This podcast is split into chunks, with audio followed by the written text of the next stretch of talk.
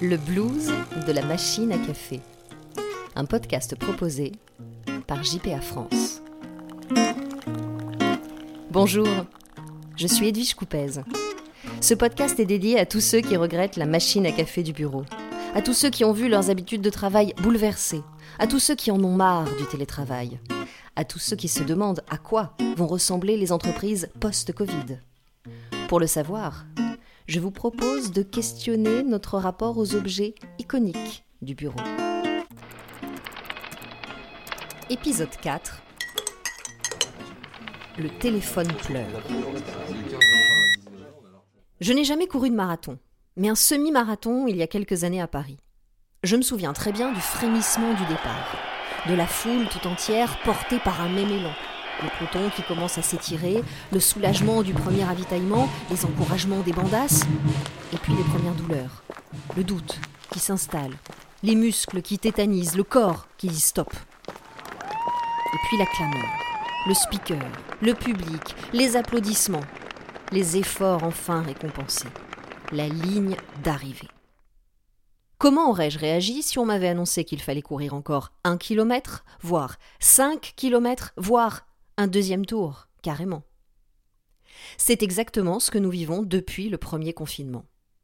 Alors comme personne ne sait où se trouve la ligne d'arrivée, ménageons nos efforts, faisons des pauses, sinon nous ne tiendrons pas la distance, et pour y arriver, redonnons au travail sa juste place, c'est-à-dire pas toute la place, alerte le psychologue du travail, Adrien Chignard.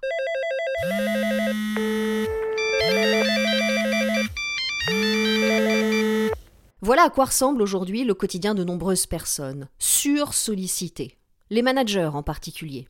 Ils ont un rôle clé dans cette crise, à eux de faire respecter les gestes barrières, à eux de réorganiser le travail, à eux de revoir les objectifs, à eux de maintenir le lien entre les collaborateurs restés sur site et ceux en télétravail, à eux de détecter ceux qui sont en difficulté, à eux. Ça fait beaucoup pour une seule personne. Pourtant, ils ne s'en sortent pas si mal. Selon une étude Opinionway, depuis le début de cette crise sanitaire, ils sont même plébiscités par les salariés. Mais à quel prix? Combien sont épuisés? Combien enchaînent les journées sans faire de pause? Combien se reconnectent tous les soirs plusieurs heures? Tout a commencé avec le premier confinement et le boom du télétravail.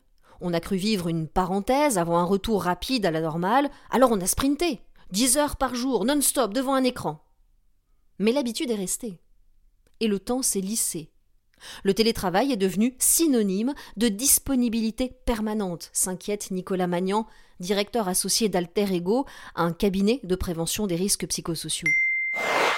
Être sollicité en permanence finit par devenir une torture. Au début, on jongle avec les dossiers, on répond aux appels tout en écrivant des mails, on se prend pour un super héros multitâche. Mais c'est une illusion prévient la neuropsychologue Sylvie Chocron. Le cerveau n'est pas fait pour ça. Vous allez être moins efficace, plus fatigué en fin de journée, et à la longue, vous allez de moins en moins réussir à vous concentrer sur une seule tâche. Alors, faut-il cesser de répondre aux appels de vos collaborateurs? Oui, il en va de votre survie. Mais pas question pour autant de les laisser sans nouvelles pendant des jours, des semaines, des mois. Non, il y en a qui font ça. La seule solution, explique Nicolas Magnan, est de recréer un cadre. D'apprendre à dire des trucs qu'on n'est pas habitué à dire en entreprise. D'apprendre à dire de quoi vous avez besoin. De temps, par exemple. D'apprendre à dire non aussi. Ce cadre, mieux vaut le poser que l'imposer à vos équipes. Dans la leçon 62 de son podcast Le Gratin, Pauline Legnaud conseille ainsi de réunir vos collaborateurs et de leur expliquer clairement la situation, que vous ne pouvez pas continuer à passer vos journées à gérer les urgences et attendre le soir pour faire les plannings, les suivis de projets. Demandez-leur de combien de temps ils ont besoin chaque semaine. Et proposez-leur, par exemple, de leur consacrer deux demi-journées par semaine pour répondre à leurs questions, pour les aider à faire avancer leurs projets. Chez Orial, un cabinet membre du réseau JPA France, les chefs de mission ouvrent ainsi des forums de discussion sur Teams libre à chaque collaborateur de se connecter ou pas.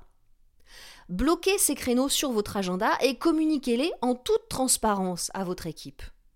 Vos collaborateurs sauront ainsi clairement quand vous êtes disponible et quand vous ne l'êtes pas.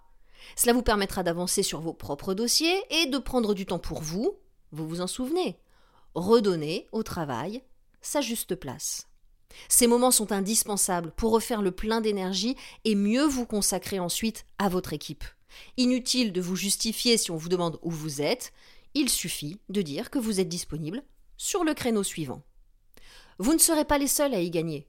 En posant ainsi vos besoins, vous allez permettre à vos collaborateurs de faire de même. Vous allez leur montrer l'exemple. Cette souplesse est la première étape vers une plus grande autonomie des collaborateurs. Et en ces temps de pandémie, prévient le psychologue du travail Adrien Chignard, ce management par la confiance n'est même plus une option.